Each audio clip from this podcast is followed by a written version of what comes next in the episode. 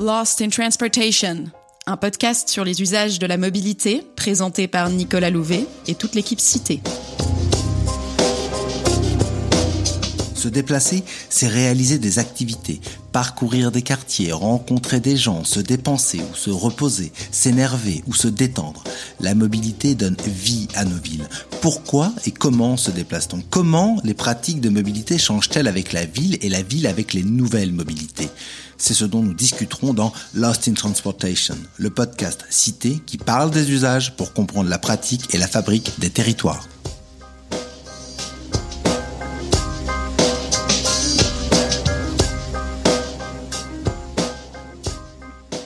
Alors que la France sort lentement du confinement, un mode s'affirme comme celui qui permettra aux villes de reprendre leur souffle, le vélo. C'est l'objet de cette série de Lost in Transportation. Dans les épisodes précédents, nous avons exploré le rôle des modes de vie, des infrastructures et des techniques dans l'usage du vélo et dans quelle mesure chacun de ces éléments devenait des leviers favorables à la pratique cycliste. Mais alors, une politique devrait-elle et pourrait-elle organiser ces leviers? Pour tenter de le comprendre, ce nouvel épisode abordera la longue expérience suisse en matière de politique vélo volontariste.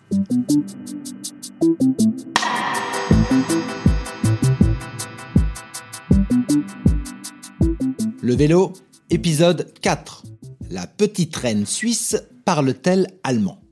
En septembre 2018, le peuple suisse a voté très majoritairement en faveur de l'initiative vélo soit une modification constitutionnelle plaçant les infrastructures cyclables sur un pied d'égalité avec celles piétonnes et pédestres et ouvrant ainsi la voie à un développement cyclable interconnecté à l'échelle nationale. Cette initiative a obtenu 74% de oui à l'échelle suisse et un score quasi équivalent dans les grandes villes suisses alémaniques.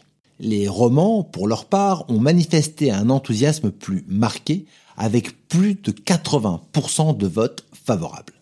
On peut comprendre ce résultat comme une volonté forte de la population suisse de disposer d'infrastructures de qualité et de valoriser ce mode de transport.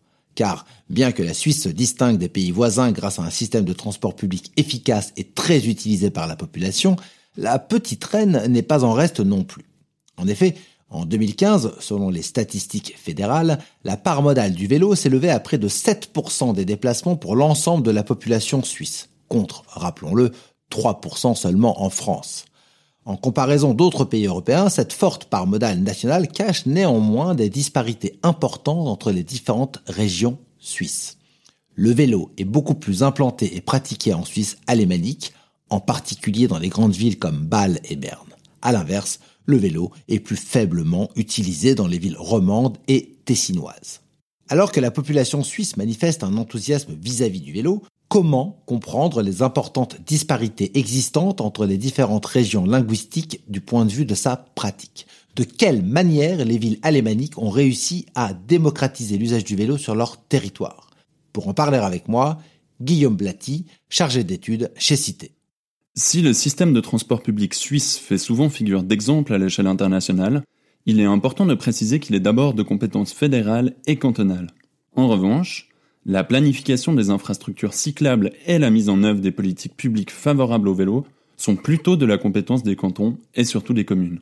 Ainsi, conformément au système fédéraliste suisse, la Confédération ne s'immisce que peu dans les politiques relevant de la compétence des cantons, ni les cantons dans celle des communes. Ces éléments généraux du fonctionnement institutionnel suisse doivent être gardés à l'esprit pour comprendre les disparités importantes entre les cantons et entre les villes à l'échelle nationale. Cela étant dit, revenons-en aux chiffres. En 2015, toujours selon les statistiques fédérales, la part modale du vélo s'élève à 11,3% des déplacements à Bâle et 9,9% à Berne, contre seulement 5,1% à Genève ou encore 1,7% à Lausanne. Au Tessin, la première ville est Locarno, avec 4,7% des déplacements réalisés à vélo. Si l'on se concentre sur les déplacements pendulaires, la part modale du vélo atteint 15% à Bâle et 12% à Berne, contre 8% à Genève et seulement 2% à Lausanne.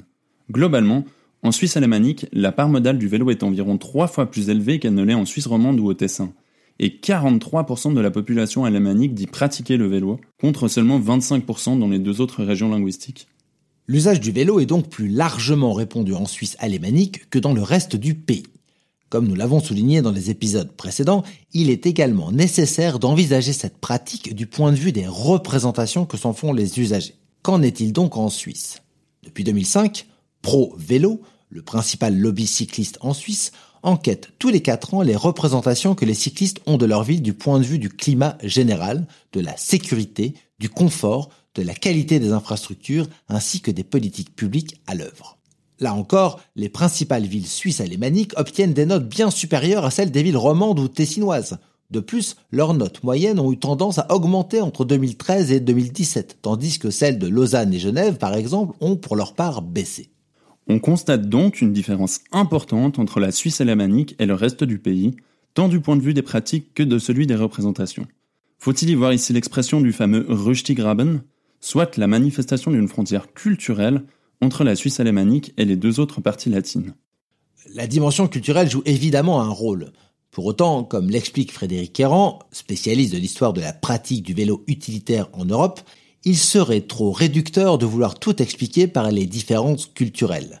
En effet, la pratique à large échelle du vélo requiert des compétences spécifiques de la part de la population, de même que des infrastructures ad hoc assurant sécurité, confort et efficience dans les déplacements. Ces éléments peuvent être en partie le fruit d'un mode de vie spécifique qui serait propre à la Suisse alémanique, mais ils résultent avant tout de politiques publiques spécifiques mises en place sur le long terme.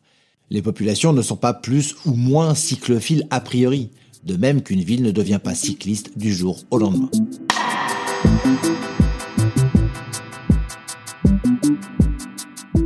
En Suisse, comme dans de nombreux autres pays, le vélo a connu un fort déclin après la Seconde Guerre mondiale, au profit de la voiture qui s'est imposée dans l'espace public. Ce n'est qu'à partir des années 70 que celui-ci va revenir sur le devant de la scène, porté par des revendications environnementales et liées au cadre de vie. C'est dans ce contexte que va naître à Bâle, en 1975, la communauté d'intérêt vélo, qui deviendra ensuite Pro Vélo. Consécutivement, les premières politiques de réduction du trafic automobile dans les zones résidentielles s'effectueront dans les années 80. C'est en région alémanique que ces mesures seront le plus soutenues. Les revendications issues de la population en faveur du vélo ne datent donc pas d'hier, et celles-ci ont connu des relais politiques importants, à l'image de la conférence vélo suisse, fondée en 1990 et qui regroupe les délégués vélo des différents cantons et dont le but est la promotion de ce mode à l'échelle nationale. De par sa tradition de démocratie directe qui se traduit par des nombreux référendums populaires et initiatives, il faut reconnaître que le système politique suisse offre des opportunités concrètes à la population pour mettre en pratique leurs aspirations et le vote de 2018 s'inscrit dans cette longue ligne des politiques publiques en faveur du vélo issu de la population.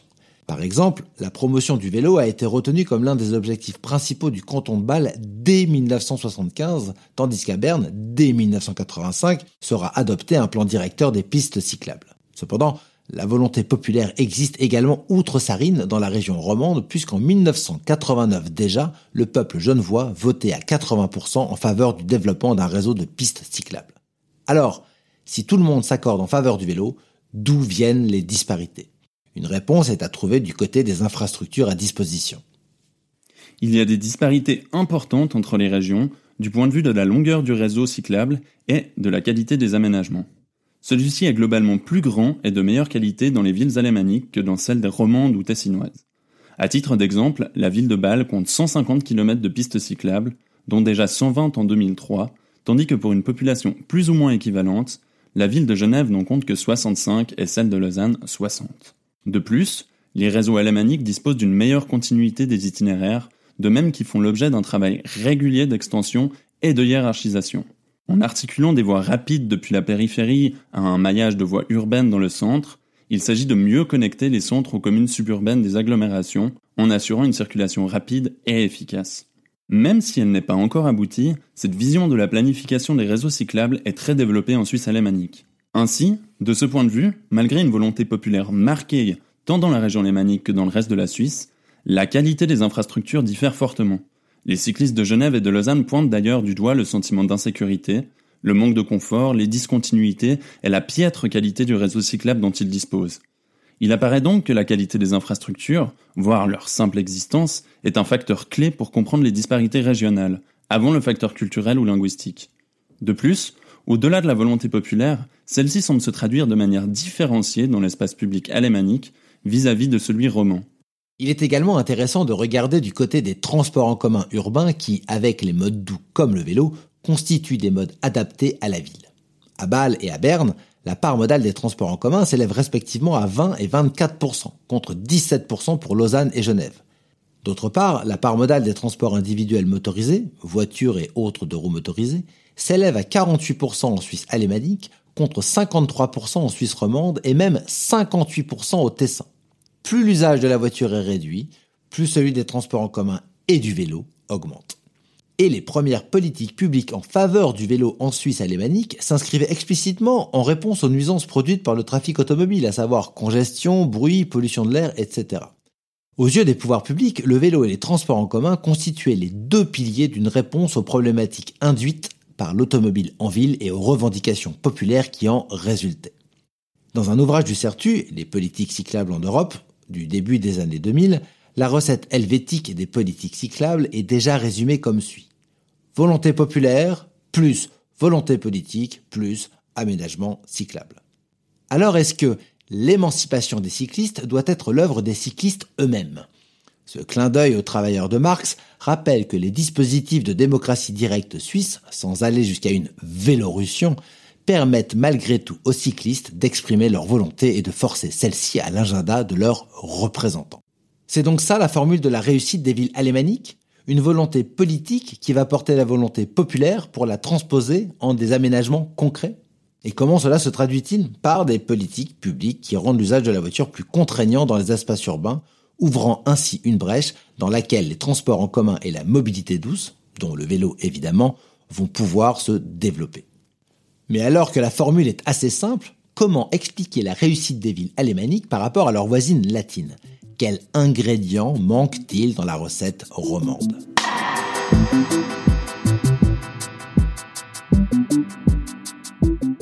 Depuis 2008, l'association Acti-Trafic, engagée pour la protection de l'environnement dans le cadre des politiques de transport, a lancé les initiatives des villes, dont le but était un renforcement du vélo et des transports en commun au détriment de la voiture au sein des agglomérations suisses. À Bâle, il en résultera l'objectif de réduire de 10% le trafic automobile, tandis que la mobilité douce recevra une dotation de 10 millions pour le développement d'infrastructures ainsi que pour la sensibilisation. Plus récemment, en 2015, la ville de Berne a adopté l'offensive vélo, qui se fixe comme ambition d'atteindre 20% de part modale vélo d'ici à 2030 et de devenir ainsi la Vélo Hauptstadt, soit la capitale suisse du vélo. Michael Libby, du service dédié à la mobilité douce pour la ville de Berne, l'explique son détour. Les priorités bernoises de planification des transports sont claires. Les transports collectifs et les vélos passent avant le stationnement sur rue. En Suisse romande, si la qualité des infrastructures cyclables est moins bonne qu'en Suisse alémanique, il faut noter que les investissements consentis en leur faveur ces dernières décennies sont également moindres. En effet, malgré une votation favorable à la mobilité douce en 2011 par la population genevoise, les choses ont faiblement évolué depuis. Il en va de même à Lausanne, où bien que le canton ait adopté en 2010 une stratégie cantonale de promotion du vélo à l'horizon 2020, peu d'évolutions sont à constater cette dernière décennie, tant du point de vue des pratiques que de l'évolution des infrastructures. Globalement, on constate un engagement des pouvoirs publics en faveur du vélo plus marqué en Suisse alémanique, avec des démarches entamées plus tôt historiquement, mais ceux-ci ont également su maintenir ces efforts sur le long terme et les traduire concrètement dans l'espace urbain. Notons toutefois que la bonne représentation des formations socialistes et écologistes dans les gouvernements et les parlements municipaux a favorisé tout cela.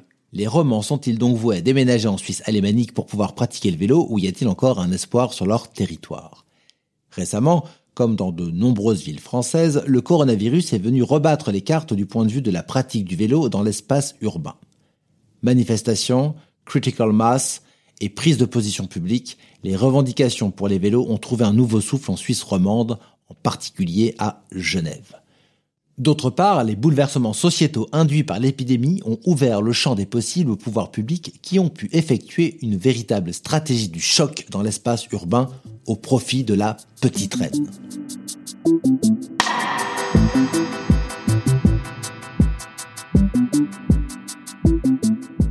En effet, les municipalités de Genève et Lausanne ont ouvert de nombreux nouveaux itinéraires cyclables sur leur territoire, induisant une réduction de la chaussée à disposition des voitures et du stationnement. À Genève, ce sont 7 km de bandes cyclables qui ont été ajoutés au réseau existant, tandis que le canton de Vaud, dont Lausanne est le chef-lieu, a présenté un plan de mobilité post-confinement impliquant l'ouverture de 100 km de pistes cyclables à l'échelle du canton. C'est un pari pour les pouvoirs publics face auquel les milieux automobiles n'ont pas tardé à manifester leur colère, en particulier à Genève. Ainsi, si cette offre étoffée rencontre une demande significative et croissante, et que les investissements en faveur du vélo sont maintenus, le pari sera peut-être réussi, et on peut s'attendre à un essor du vélo en Suisse romande pouvant à terme se hisser à la hauteur de sa voisine alémanique. À en juger par ce qui a été fait en Suisse alémanique ces dernières décennies, la recette volonté populaire plus volonté politique plus aménagement cyclable semble porter ses fruits à condition de réunir l'ensemble de ces trois éléments. Il se pourrait donc que le Covid soit l'électrochoc dont avaient besoin les villes romandes pour mettre en œuvre une politique cyclable concrète et efficace dans laquelle la volonté populaire, portée par celle politique, est traduite en infrastructures concrètes.